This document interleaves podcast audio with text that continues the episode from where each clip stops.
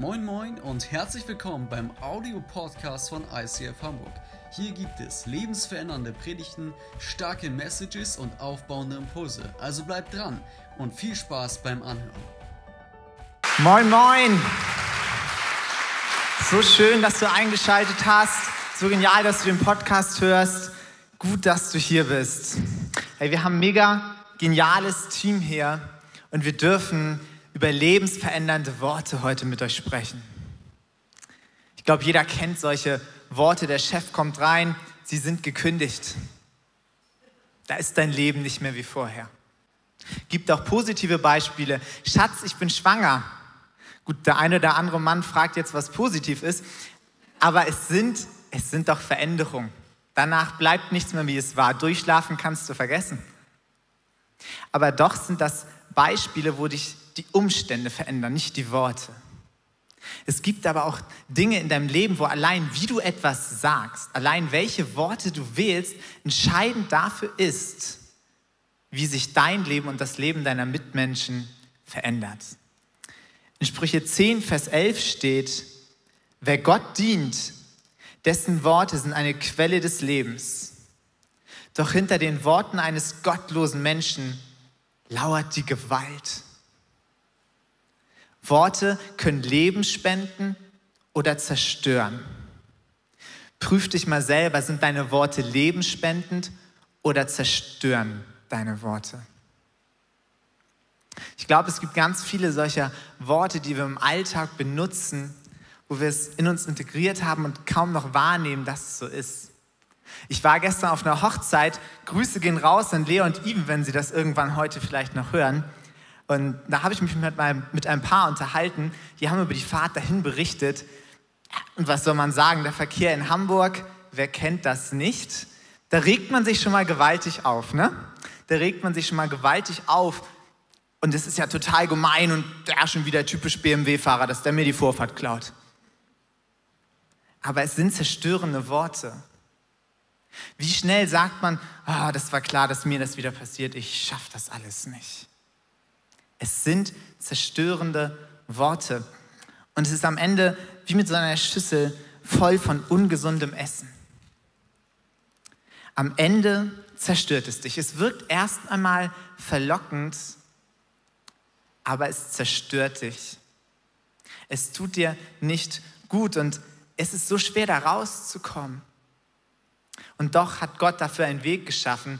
Step 1, klage Gott an. Sag ihm doch, wie, es dir, wie du dich fühlst. Sag ihm doch, wie es dir damit geht. Wenn du dich müde fühlst, sag ihm das. Gott ist mit deinen Gefühlen nicht überfordert. Wenn du dich kaputt fühlst, du denkst, du schaffst etwas nicht, sag es ihm. Gott ist nicht überfordert mit dem, wie es dir geht. Und was passiert, wenn du ihm das sagst? Es ist, hey Gott, ich habe das Gefühl, ich schaffe das nicht. Es ist ein, hey Gott, ja, ich habe gelogen und gelästert. Hey Gott, das ist total gemein und was soll das alles? Ich sehe keinen Ausweg. Gott nimmt dir die zerstörenden Worte, wenn du sie ihm gibst. Ich habe das selber gerade erlebt. Ich habe mit einem Freund über diese Predigt gesprochen und das geniale Team aufgezählt und diese Aufzählung beendet mit und meine Wenigkeit. Ich habe über mir selber ausgesprochen, dass ich wenig wert bin. Der Freund hat mir gehörig den Kopf gewaschen und er hat recht. Für einen Königssohn, für ein Kind Gottes ist es unangebracht, auszusprechen, dass man wenig wert sei. Was habe ich gemacht? Ich habe zu Gott gesagt, hey Gott, ich habe gesagt, ich bin wenig wert. Es kam weg. Und am Ende musst du wie die ganze Schüssel einfach leeren. Du musst alle zerstörenden Worte an Gott abgeben, damit du frei davon bist. Step 1, lehre dein Mund, dein Herz von zerstörenden Worten, mach dich frei. Und dann Step 2, wähle gute Worte. Und welche Worte das sind, da wird jetzt Sarah uns als erstes mit dankbaren Worten hineinnehmen. Yes, danke schön. Lukas 17 erzählt eine Geschichte von zehn Aussätzigen, die Jesus begegnet sind. Und sie möchten geheilt werden, klar. Jesus schickt diese zehn Aussätzige zu den Pharisäern und auf dem Weg dorthin werden alle zehn geheilt. Jetzt kommt aber das Krasse, als ich das gelesen habe, war ich so, hä? Nur einer kommt zurück und bedankt sich bei Jesus, der ihn geheilt hat auf diesem Weg. Und ich dachte mir so, äh, und was ist jetzt mit den anderen neun? Haben die das irgendwie nicht gecheckt, dass die geheilt wurden? Haben die das übersehen, dass es denen jetzt gut geht? Und ich, ich fand das krass. Ich weiß nicht, wie es euch geht, aber ich denke mir so, sollten wir nicht bewusst dankbar sein? Und ich möchte dich heute fragen, zu welcher Gruppe gehörst du? Bist du dankbar, wenn du siehst, dass dir etwas Gutes passiert? Oder gehörst du eher zu den neun anderen, die das entweder nicht checken oder die es irgendwie erst später sehen, so, ach ja, stimmt, ich wurde ja geheilt, ich habe diese Last nicht mehr bei mir, die ich mal getragen habe. Ich glaube tatsächlich, dass die meisten von uns, mich mit eingeschlossen, eher zu der letzteren Gruppe tendieren. Denn Dankbarkeit ist eine Entscheidung ein geistlicher Muskel, der trainiert werden muss. Und Training bedeutet Zeit, Invest und Mühe. Psalm 50, 23 beschreibt es sogar so. Wer mir dankt, der bringt damit ein Opfer, das mich ehrt. Dankbarkeit ist ein Opfer. Es ist kein Gefühl, wie wir manchmal glauben. Weil wenn ich morgens aufstehe, am Tag vorher mich mit meiner Familie gestritten habe, der Wecker klingelt und ich kaum geschlafen habe, richtig müde bin, dann kostet mich das etwas, jetzt dankbar zu sein dafür, dass Jesus mir einen neuen Tag geschenkt hat. Ich weiß nicht, wie es dir geht, aber manchmal denke ich mir so, hm, könnte ich jetzt nicht eigentlich noch länger im Bett liegen bleiben? Also Dankbarkeit fühle ich jetzt gerade so überhaupt nicht. Und wie oft machen wir unsere Umstände davon abhängig, wie sehr oder ob wir dankbar sind. Es ist halt einfach das zu sehen, was gerade nicht so gut läuft oder uns mit anderen zu vergleichen und zu merken, krass, das Gras ist auf der, auf der anderen Seite so viel grüner als auf meiner Seite. Und trotzdem glaube ich, dass wir dankbar sein können, uns entscheiden können, diesen Muskel einzusetzen, vor allem, weil Dankbarkeit nicht aus uns selbst herauskommt. In Philippa 4, 11 bis 13 steht es sogar ganz gut beschrieben und viele von euch mögen Paulus kennen. Und ähm, wer ihn kennt, der weiß, dass er im Gefängnis war, verfolgt wurde, weiß, wie es ist, wenn es ihm an Geld mangelt oder er sogar viel Geld hat. Und trotzdem, in all dem hat er mal gesagt, hat in Philippa geschrieben, ich vermag alles durch den, der mich stark macht und das ist Christus. Wow, das würde ich auch gerne in jeder Situation sagen. Es ist ihm egal, ob er reich oder arm ist, egal was er ist, Jesus stärkt ihn dadurch. Das Fundament von Dankbarkeit ist Jesus. Aus ihm heraus können wir Freude und Dankbarkeit empfinden. Und sie gibt uns Perspektive und Kraft, nach vorne zu schauen, immer wenn wir diese Entscheidung treffen. Und ich möchte euch ganz kurz in eine Zeit, wo ich undankbar war, beziehungsweise Dankbarkeit noch nicht so ganz erlebt habe, mit reinnehmen. Und zwar vor ungefähr zwei Jahren ähm, war ich unfassbar unzufrieden mit meiner Zeit als Single. Das ist nochmal ein anderes Thema, Single sein. Dazu kann man noch viel mehr sagen. Und trotzdem ähm, möchte ich euch da kurz mit reinnehmen. Ich dachte mir so jedes Mal, Jesus, come on, ich bin alleine. Wofür kann ich dankbar sein? Ich kann doch erst dankbar sein, wenn ich einen Partner an meiner Seite habe, für den ich mich dann auch im Endeffekt bedanken kann. Und trotzdem hatte ich die, äh, den Impuls, anzufangen zu danken in dieser Zeit, in diesem Umstand als Single. Und Gott hat mir dann so viele Dinge aufgezeigt, sei es die eine Freundin, mit der ich gerade einen Kaffee trinken war und gemerkt habe, boah krass, wir haben so eine krasse Beziehung aufbauen können. Oder für das Lobpreisteam, in der Zeit konnte ich so krass dort aufblühen. Oder für meine Gaben, die ich in andere kreative Projekte mit reinpacken konnte. Und ich habe gemerkt, wie Gott meine Perspektive zu dem Umstand geändert hat und ich dankbar sein konnte, weil ich alleine bin und dadurch mit Jesus viel Zeit verbringen konnte Beziehungen aufbauen konnte und anders gewachsen bin. Philippa 4, 6 macht das anders deutlich, aber er sagt, wir müssen nicht alles gut finden, aber wir können dankbar sein in jeder Season, weil Gott gut ist und Gutes im Sinn hat. Und Gott ist gut. Wisst ihr das? Er ist immer gut, weil er immer derselbe ist. Gestern, heute und morgen. Und ich kann ihm dankbar sein für das, was er für mich durch Jesus getan hat. Und zwar ist Jesus am Kreuz für uns gestorben, damit wir in Freiheit leben können. Ist es nicht das Wertvollste, wofür wir dankbar sein können, jeden Tag? Unseren Blick auf Gott zu richten bedeutet, seine Großzügigkeit, Gnade und Güte zu sehen, die eben in diesem Tod deutlich wird von Jesus. Und Dankbarkeit für ihn schenkt uns einen Lifestyle, der von Gott begeistert ist und von dem Leben mit ihm. Das ist übrigens auch ein ähm, Wert vom ICF, was wir hier in der Kirche leben wollen. Und diesen Einsatz möchte ich dir mitgeben. Fang an, auch Gott zu danken für wer er ist, als nur für das, was er für dich tut in der Gegenwart. Deine Umstände werden nie perfekt sein. Und Gott wird dir nicht immer das schenken, was du dir so sehr gewünscht hast. Und ich weiß nicht, in welcher Season du gerade steckst und was du durchmachst. Und vielleicht mag es für dich menschlich gesehen gar keinen Sinn machen, in jedem Umstand dankbar zu sein. Und trotzdem glaube ich, dass diese Dankbarkeit deine Freude am Leben, deine Zufriedenheit im Leben deutlich und sichtbar machen wird, weil du ein übernatürliches Leben mit Gott führst. Und was glaubst du, was dankbare Worte alles mit dir tun? Ich habe hier eine Ananas und das macht deutlich, wir füllen jetzt nämlich das Glas oder diese Schüssel mit dankbaren Worten oder mit guten Worten, die Leben füllen, die dich zugänglicher machen für das Wirken Gottes in deinem Leben.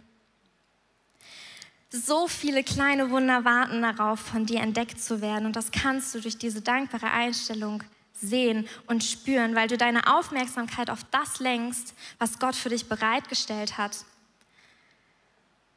Du suchst nicht mehr nach mehr, weil du schon siehst, was er für dich getan hat. Und deswegen möchte ich uns heute ermutigen, lasst uns dankbar sein, so wie der eine Aussätzige, der zurückgekommen ist zu Jesus und direkt gesehen hat, was ihm Gutes widerfahren ist. Wir haben so viele Gründe dafür.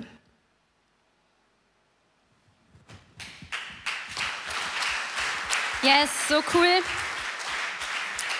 Dankbarkeit ist super wichtig und ähm, yes, damit kommen wir zum nächsten Punkt der schöpferischen, visionären Worte. Denn Dankbarkeit kann auch über den gegenwärtigen Zeitpunkt hinaus einen Unterschied machen für das, was wir in die Zukunft hineinsprechen. Das bedeutet, ich kann ein Danke bereits schon im Vorhinein ähm, sagen oder aussprechen, ohne dass ich überhaupt zu hundertprozentig weiß, ob die Sache schon eintreffen wird. Ich sage damit aus, hey Gott, ich vertraue dir und sage jetzt schon Danke, dass das und das passieren wird.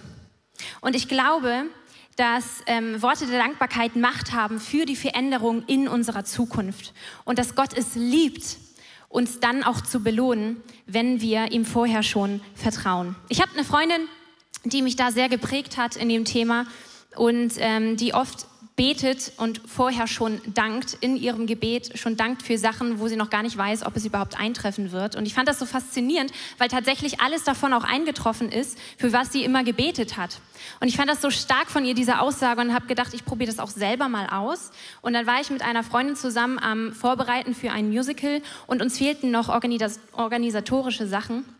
Und ich habe äh, gedacht, okay, wie soll das denn jetzt alles werden? Wie sollen wir das noch alles bis zum nächsten Tag hinbekommen? Und dann habe ich mich an die Freundin erinnert, die schon im Vorhinein Danke gebetet hat. Und ich habe das einfach mal ausprobiert. Und tatsächlich ist es auch am nächsten Tag alles eingetroffen. Die ganze Organisation, alles konnte weitergeführt werden, indem ich vorher Gott schon gesagt habe, hey, du wirst es machen, du wirst es tun. Und es hat auch bei mir selber ausgelöst, dass ich gelassener sein konnte, dass ich dass die Sachen einfach abgeben konnte, keine Sorgen oder keine Ängste mehr haben musste, dass ähm, das nicht passieren wird. Wir brauchen keine Angst haben vor dem Was wäre wenn, sondern Gott wird es tun, Gott wird es machen und wir dürfen ihm im Vorhinein schon dafür danken, dass er uns versorgt, dass er für uns da ist. Yes, ich möchte dich hineinnehmen in eine Bibelstelle von 1. Mose 22, Vers 5. Dort geht es um Abraham. Abraham ist ähm, schon ein älterer Mann gewesen, der noch keine Kinder hatte und Gott hat ihm einen Sohn versprochen, den Isaak, den er auch letztendlich bekommen hat. Und dann sollte er Isaak, seinen einzigen Sohn, opfern, obwohl Gott versprochen hatte, dass er viele Nachkommen bekommen soll. Und er geht los tatsächlich. Abraham zieht mit zwei Knechten und seinem Sohn Isaak los in die Wüste und sagt, ich vertraue dir Gott. Und äh, dann sagt er Folgendes zu seinen zwei Knechten. Er sagt, ihr bleibt hier und passt auf den Esel auf. Der Junge und ich gehen auf den Berg, um Gott anzubeten. Wir sind bald wieder zurück. Mir ist viele Jahre nicht aufgefallen, dass Abraham hier einen entscheidenden Glaubenssatz sagt. Er sagt, wir werden wiederkommen. Das heißt, Abraham muss bereits gewusst haben, dass er hinterher wieder mit Isaak vor den zwei Knechten stehen wird. Er wusste bereits, Gott wird irgendwas tun. Wie er es letztendlich tut, ob er ihn von den Toten lebendig auferstehen lässt, I don't know. Aber wir werden hier wieder ankommen, Isaak und ich. Und ich finde das so stark, weil ich glaube, wenn man einer Person so sehr vertraut, wenn Abraham einfach loszieht und sagt, ja, wir werden wiederkommen, dann muss er Gott ziemlich gut gekannt haben. Wenn ich eine Person ziemlich gut kenne oder je mehr ich eine Person kenne, desto leichter fällt es mir auch, ihr zu vertrauen. Ich habe euch zwei Thesen mitgebracht. Die erste These lautet, was du in der Gegenwart aussprichst, hat Auswirkungen für die Zukunft. Du kennst es vielleicht in, dem All in deinem Alltag, dass du Wörter oder Sätze über dich aussprichst wie, ah, das schaffe ich eh nicht. Ha, ich bin nicht so gut wie der. Ach, der kann das alles viel besser als ich. Und du sprichst es über dich aus und damit proklamierst du aber eigentlich wie so eine graue Gewitterwolke über dich. Du proklamierst über dich das aus und höchstwahrscheinlich wird es dann tatsächlich auch so kommen, wie du es über dich ausgesprochen hast. Wenn du jetzt im Umkehrschluss aber sagst, ich werde es schaffen, ich bin mindestens genauso gut, ich werde es schaffen, ich kann das, dann sprichst du Leben über, dein, über das, was du in, über deine Situation. Dann sprichst du Frucht. Apropos Frucht, du sprichst etwas Positives und füllst damit deine Schale weiterhin auf weil du etwas kreierst über dich, du proklamierst etwas über dich, du proklamierst Wahrheit, du, du schöpfst etwas Positives in dein Leben. In Lukas 5, Vers 10 lesen wir über eine weitere Stelle über schöpferische Worte. Und hier ist es Gott, der spricht. Hier ist es Jesus Christus, der zu Simon Petrus sagt, fürchte dich nicht. Du wirst von nun an keine Fische mehr fangen, sondern Menschen für mich gewinnen. Und das ist eine Sache, die er in der Gegenwart ausspricht und in der Gegenwart zwar noch nicht geschieht, weil wir erst viel später lesen, dass Simon Petrus unter die Menschen geht und predigt in Gottes Namen Menschen heilt. Aber Jesus hat bereits im Vorhinein schon etwas in seine Zukunft hinein proklamiert, hineingesprochen. Meine zweite These, die ich mit euch ähm, teilen möchte, ist, die knüpft daran an, was du über dich selbst oder über Gott oder über andere aussprichst, macht deinen tatsächlichen Glauben transparent. Wir haben es gesehen bei Abraham, er hat Gott vertraut, er wusste, wer Gott ist. Und dadurch, dass er seinen Charakter kannte, fiel es ihm leichter, Gott zu vertrauen und er hatte ein tiefes Gottvertrauen und ähm, wusste, dass er mit Isaak da widerstehen wird. Was du aussprichst, hat Auswirkungen für die Zukunft. Zweitens, was du aussprichst, macht deinen tatsächlichen Glauben transparent. Wie kann ich dazu beitragen, dass sich mein Leben zukünftig nachhaltig positiv verändert? Ich habe es schon ein bisschen angeteasert. Je mehr man eine Person kennt, desto mehr wird man ihr vertrauen. Im besten Falle. Und ich glaube, dass das im, bei Gott ähnlich ist. Je mehr wir Gott kennen, je mehr wir seinen Charakter, je mehr wir sein Wesen kennen, desto leichter fällt es uns auch in der Gegenwärtigkeit schon, ihm zu danken, obwohl wir gewisse Dinge noch gar nicht wissen können. Weil wir ihm vertrauen können, weil wir wissen, wer Gott ist. Und es klingt ziemlich banal, aber ich glaube, dass es helfen wird, wenn wir in der Bibel nach seinem Wort forschen, nach seinem Wesen forschen, nach seinem Charakter forschen. Wenn wir in der Bibel schauen, wie haben Visionäre, wie haben Propheten bereits schon vorher gelebt? Was haben sie gemacht? Was hat zur Positivität beigetragen oder was vielleicht war auch nicht so gut? Woraus darf ich aus deren Fehlern lernen?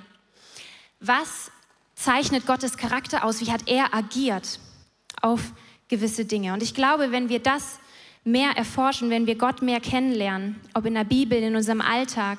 Ich glaube, dass uns dann Sorgen und Ängste, dass es uns leichter fällt, einfach uns von denen abzugrenzen und bereits im Vorhinein schon gute Gedanken, Früchte in unser Leben mit einzubringen.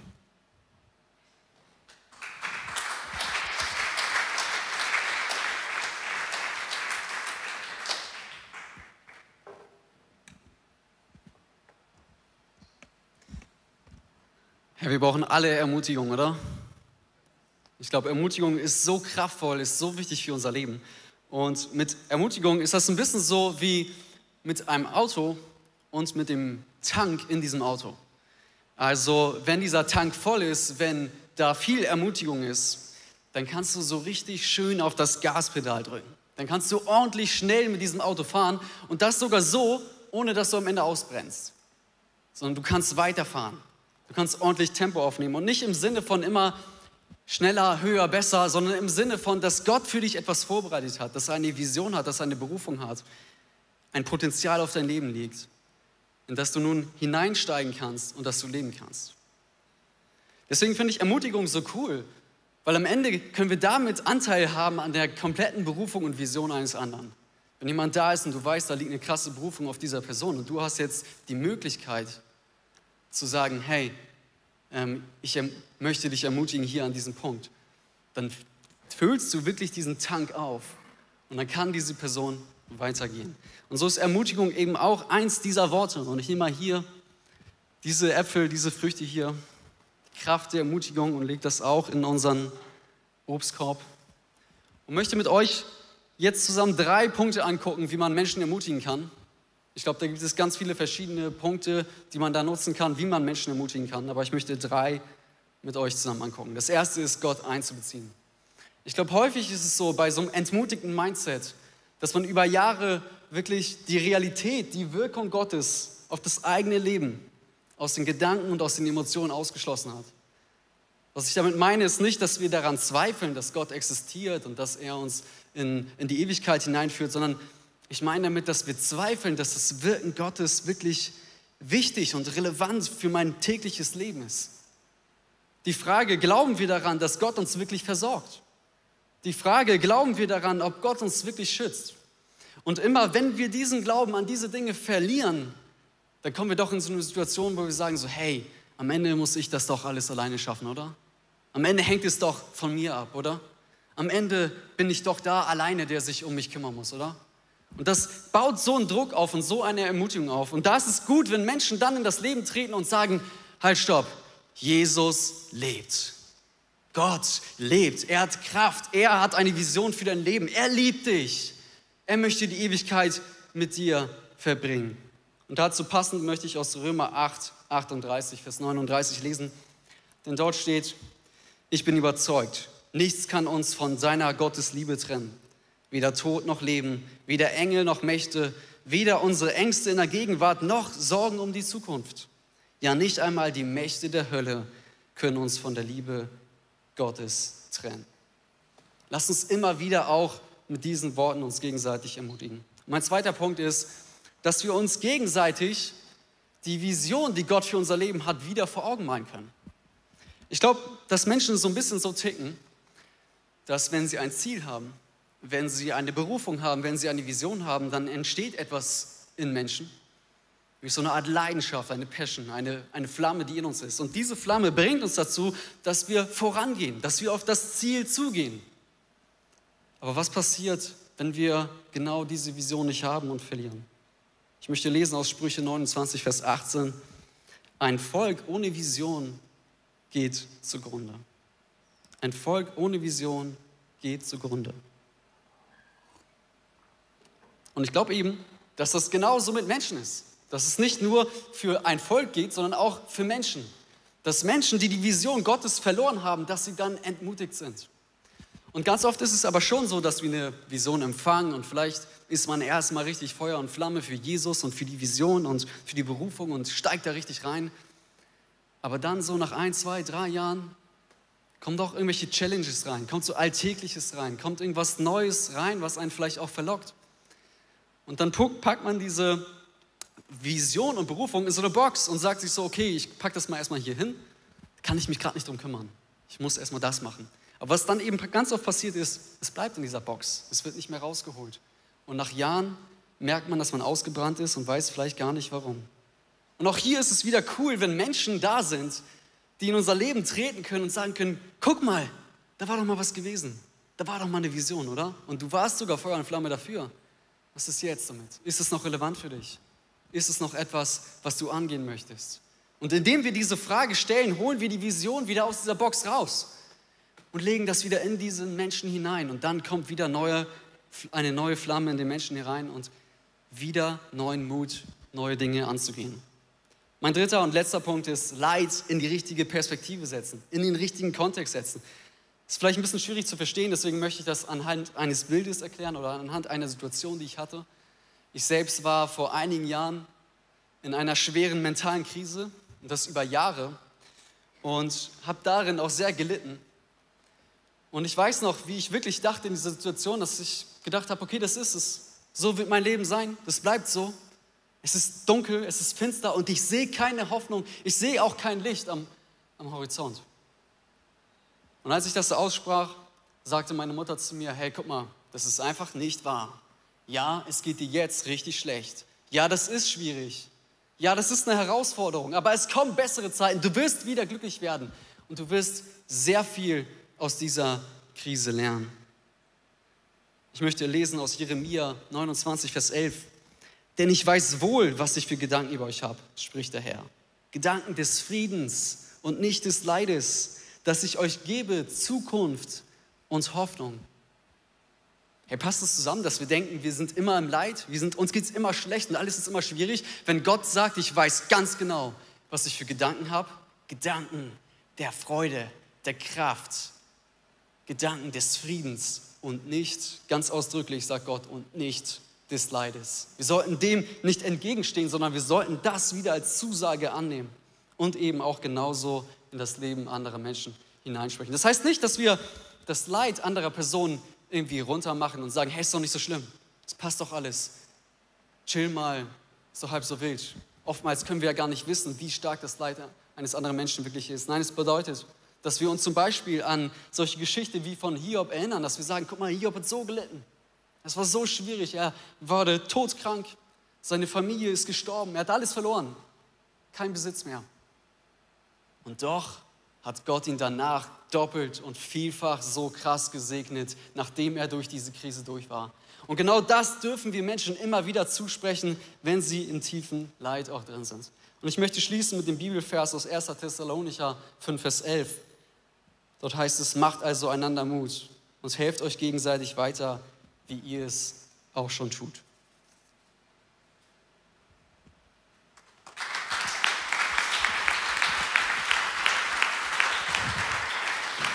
Yes. Danke, Matthias. Kann ich voll unterschreiben. Ermutigung, ich finde das total eingängig. Habe ich selber so erlebt. Mache ich gerne. Wenn ich das kann, bin ich großer Fan von. Und ich versuche anzuknüpfen. Mein Thema ist die Kraft der Wahrheit. Und Wahrheit, das kennen wir. Wir kommen dann leicht so in diese philosophische Ader. Ähm, was ist Wahrheit? Welche Wahrheit hast du? Welche Wahrheit habe ich. Oder wir gehen da so ein bisschen physikalisch ran. Also Wahrheit ist, wenn ich da ein Thermometer dran halten kann und wenn ich alle Widersprüche ausräumen kann, dann ist das Wahrheit. Die Bibel kommt da ein bisschen von der anderen Seite ran. Und im Alten Testament, da wo wir lesen Wahrheit, steht ein Wort, das heißt Ermet. Und das bedeutet eine Wirklichkeit, die als tragfähig, gültig, verbindlich anzusehen ist. Und im Neuen Testament Alaetea, ziemlich ähnliche Bedeutung, das, was festen, gültigen Bestand hat, göttliche Wirklichkeit. Und das, was sich durch die Bibel durchzieht, ist dieser Begriff von Wahrheit, Gottes Wirklichkeit, die Wahrheit Jesu Christi, die Wahrheit des Heiligen Geistes, die Wahrheit des Evangeliums. Und ich möchte es ein Stück weit sogar noch erweitert sehen, in dem Sinne, das, was Gott sagt, das, was er über die Welt sagt, das, was er sagt, wie das Leben funktioniert, was er über dich sagt und was er über mich sagt, gehört zu dieser Wirklichkeit dazu. Und wir haben jetzt an ganz, ganz vielen Stellen gehört, welche Kraftworte haben, dass sie etwas definieren, ja sogar erschaffen können. Und wenn wir jetzt von der Wahrheit und der Wirklichkeit Gottes reden, meine Worte können das natürlich nicht erweitern oder verändern, zum Glück. Aber meine Worte können sehr wohl bestimmen, ob ich in dieser Wahrheit und in dieser Wirklichkeit lebe. Und Gott legt Wert, legt Wert darauf, dass wir Worte finden für diese Wahrheit und dass wir sie aussprechen. Ich denke manchmal, und deshalb kommt uns das, glaube ich, so holprig vor, ist doch vollkommen klar. Das ist doch 10.000 Mal gesagt worden. Warum soll ich das jetzt auch noch mal aussprechen? Aber Psalm 150, die Verse 1, 2 und 6. Halleluja, lobet Gott in seinem Heiligtum, lobet ihn in der Feste seiner Macht, lobet ihn für seine Taten, lobet ihn in seiner großen Herrlichkeit. Alles, was Odem hat, lobe den Herrn, Halleluja. Was ist das anderes als die Aufforderung, Gottes Wahrheit in Worte zu fassen und sie auszusprechen, zu bekennen, zu proklamieren? Und es geht sogar noch weiter. Es kommt auf die Worte drauf an, die ich formuliere, die meinen Mund verlassen, die für andere hörbar sind. Aber es kommt auch an auf die Worte, die ich in meinem Inneren denke, die ich im Stillen formuliere. Und das geht viel, viel weiter, als ich das hier jetzt eigentlich ausführen kann. Diese Schüssel, die du ausgeleert hast von den unguten Sachen, von dem ungesunden Essen, als Symbol für die guten und wahren Worte, für die Wahrheit, lege ich diesen Kohlrabi, der wirklich sehr gesund ist, da rein. Und ich will dir zwei praktische Beispiele geben, an denen du siehst, was der Unterschied zwischen Wahrheit und Unwahrheit macht. Die anonymen Alkoholiker, das kennt ihr, ne? das ist eine Selbsthilfegruppe und ähm, ich denke immer, ich glaube, das ist die Mutter aller Selbsthilfegruppen und wir sehen das ja schon total klischeehaft. Dann hast du da so einen Stuhlkreis, die Leute sitzen da, ein bisschen traurig. Einer steht auf und der sagt dann, ich heiße Florian, ich bin Alkoholiker. Hallo Florian. Genau, und dann lacht man. Ne? Und äh, das hast du schon im Film gesehen oder in irgendwelchen YouTube-Videos. Und wir machen uns, ja, es ist ein bisschen lächerlich, denken wir dann. Aber die anonymen Alkoholiker, das sind Helden.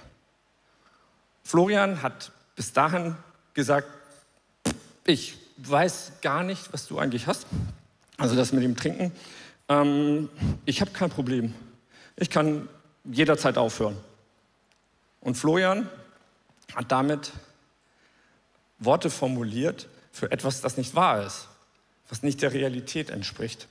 Und er ist da nicht rausgekommen. Der kommt nicht vom Fleck. Der steht nicht auf tragfähigem Grund. Seine Beine sind weich, er steht wie auf Watte. Das ist wie in Wasser treten. Man kommt nicht von der Stelle. Und dann hat er einen Schritt gemacht von der Unwahrheit zur Wahrheit. Und er hat unmissverständlich und hörbar für andere ausgesprochen, was Sache ist. Und ich bin sicher, dass das wahnsinnig wehgetan hat. Und auf einmal hat er Boden gespürt unter seinen Füßen, tragfähigen Grund. Und von diesem Grund aus kann er sich abdrücken, er kann Schritte gehen. Er kann umgehen mit der Situation in seinem Leben, in der er nun mal ist. Ich habe selber sehr lange auf nicht tragfähigen Boden gestanden, weil ich nicht in der Realität gelebt habe. Ich habe lange gekämpft mit einem Gefühl, das gesagt hat, ich gehöre nicht dazu. Und das ist nicht gut. Da magst du nicht mit leben. Das willst du ändern. Ich wollte das ändern. Und deshalb habe ich geguckt, ähm, woran liegt denn das eigentlich? Und ich habe beobachtet und ich habe festgestellt, ich bin eigentlich nicht cool. Ich bin peinlich. Und wenn ich mit anderen Leuten zusammen bin, dann ist das unangenehm für die und deshalb gehen die weg. Ich gehöre nicht dazu. Und ich habe auch geguckt, ja, wie kann ich es abstellen? Ich habe auch was gefunden. Ich habe gesehen, aha, der da hinten, da sind Leute, der scheint beliebt zu sein. Der ist cool, der ist witzig, der weiß coole Sachen, der ist mega sportlich, der sieht scheiß gut aus. Und in mir hat sich eine Wahrheit formuliert. Ich habe Worte gefunden. Ich habe gesagt, ich bin nichts, der andere ist alles. Und wenn ich es schaffe, vielleicht ein bisschen so zu werden, wenn ich mich so richtig anstrenge, dann kann ich vielleicht auch ein bisschen dazugehören. Und ich war in tiefer, tiefer Scham. Ich habe schwere Depressionen gehabt, ich habe Suizidgedanken gehabt, ich habe mich Jahre abgestrampelt ich bin nicht von der Stelle gekommen. Und mit Hilfe habe ich irgendwann eine Wahrheit formuliert und ausgesprochen. Und die ist für euch total banal. Ich bin Sönke. Ich kann keine andere Person werden. Ich bin vielleicht nicht so cool. Ich habe nicht diesen Körper. Ich bin manchmal ungeschickt. Ich verdiene weniger Geld. Ich bin nicht so erfolgreich bei Frauen. Punkt. Und auf einmal habe ich aber tragfähigen Boden unter meinen Füßen gemerkt. Und ich spreche noch mehr Wahrheit aus heute. Ich bin geschaffen nach einem Gedanken des Schöpfers des Universums zu seinem Ebenbild. Das ist meine Identität. Gott will, dass ich lebe. Gott will mich. Er liebt mich. Gott hat Jesus geschickt. Der ist für mich gestorben. Ich bin gerettet. Und Gott würde es jederzeit wieder tun.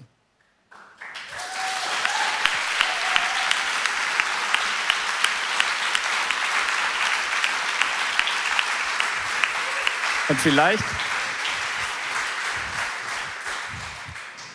vielleicht gibt es die eine oder andere Sache, die du in deinem Leben dich ausgesprochen hast oder Dinge, die du unwahr aussprichst. Und mach mal den Check, beobachte dich mal selber. Das kannst du fast wie einen Sport betrachten. Wo hast du solche Gedanken? Ähm, oder wo sprichst du solche Dinge aus? Und dann, dann nimm stattdessen die Wahrheit. Formulier diese Wahrheit. Sprich sie aus, auch wenn es weh tut. Lass dich trösten von anderen, wenn es weh tut. Das ist vollkommen okay. Aber sprich sie aus und umarm diese Wahrheit und lass sie nicht mehr los. Und die Kraft der Wahrheit wird dein Leben besser machen. Tom. Dankeschön, Sönke. Danke alle vier für diese kraftvollen Worte und gebt dir nochmal einen richtig, richtig fetten Applaus. Yes. Und diesen Applaus verdienen die, das verdienen die nicht nur für diese kraftvollen Worte hier oben, sondern weil alle vier das auch täglich umsetzen. Und das ist die Challenge. Alle vier zeichnen sich dadurch aus, dass sie täglich gute Worte benutzen, jeden Tag unter der Woche. Und ich will dich heute herausfordern, mach es auch so.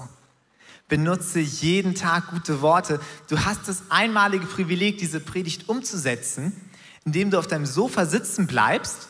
Ich hier müsst schon noch irgendwann aufstehen und nach Hause da auf euer Sofa gehen. Aber ihr müsst nur andere Worte wählen. Du musst nur andere Worte wählen, um diese Predigt umzusetzen. Und wenn wir so eine Schüssel haben, dein Mund, dein Herz ist voll mit guten Worten, voll mit lebenspendenden Worten, dann ist das Schöne, dass die zerstörenden Worte, die haben da gar keinen Platz mehr. Es passiert von ganz allein, dass wenn du gute Worte wählst, dass dann keine zerstörenden Worte mehr in dein Leben kommen können. Und das ist ganz klar hart und das ist Challenge, das heißt üben, üben, üben. Und man wird wieder feststellen, hey, da ist noch ein zerstörendes Wort in deinem Leben. Ich mach dir Mut. Geh Step One, klage Gott an, gib es ihm hin und geh Step 2, wähle gute Worte. Bitte, bitte, probier das nicht allein. Probier das nicht allein. Nimm deine Small Group, ruf Freunde an, geht gemeinsam ins Gebet und feedbackt euch. Ich war mit Steffi in einem Projekt und es kamen immer mehr schlechte Nachrichten über das Projekt und wir haben angefangen so zu reden. Wir haben angefangen, war ja klar, dass das noch passiert. Ach, das auch noch, das, das wird alles nichts mehr. Das wird nichts mehr. Und irgendwann haben wir gemerkt, hey, so wollen wir nicht reden. Wir wollen sagen, Gott macht es gut. Und dann haben wir das gesagt und zwei Minuten später waren wir wieder drin, ach, das wird alles nichts mehr. Aber wir waren zu zweit. Wir waren zu zweit und konnten uns gegenseitig erinnern, Gott macht es gut. Und das Geniale ist, das Projekt ist vorangeschritten und Gott hat es gut gemacht. Wir haben einen sehr, sehr guten Gott. Hey, ich möchte jetzt zum Abschluss mit euch ganz konkret werden. Wir werden jetzt in eine Zeit des Gebetes gehen. Die Band wird gleich ein Lied spielen. Wir haben das Face-to-Face-Team sowohl online als auch im Foyer parat, wenn du da beim Gebet Unterstützung brauchst. geh hier auf den Slido-Link und frag Gott kurz, nimm dir die Minute und frag Gott, hey, welches negative, zerstörende Wort darf ich jetzt abgeben? Und welches gutes Wort will Gott mir in den Mund legen? Mach einen kurzen Tausch am Kreuz, schreib es gern bei Slido rein. Werd konkret, sag, hey Gott, ich gebe dir meine lügenden Worte ab und ich nehme deine Worte der Wahrheit. Nehmt euch ein paar Minuten, ich komme dann gleich nochmal und bete mit euch zusammen.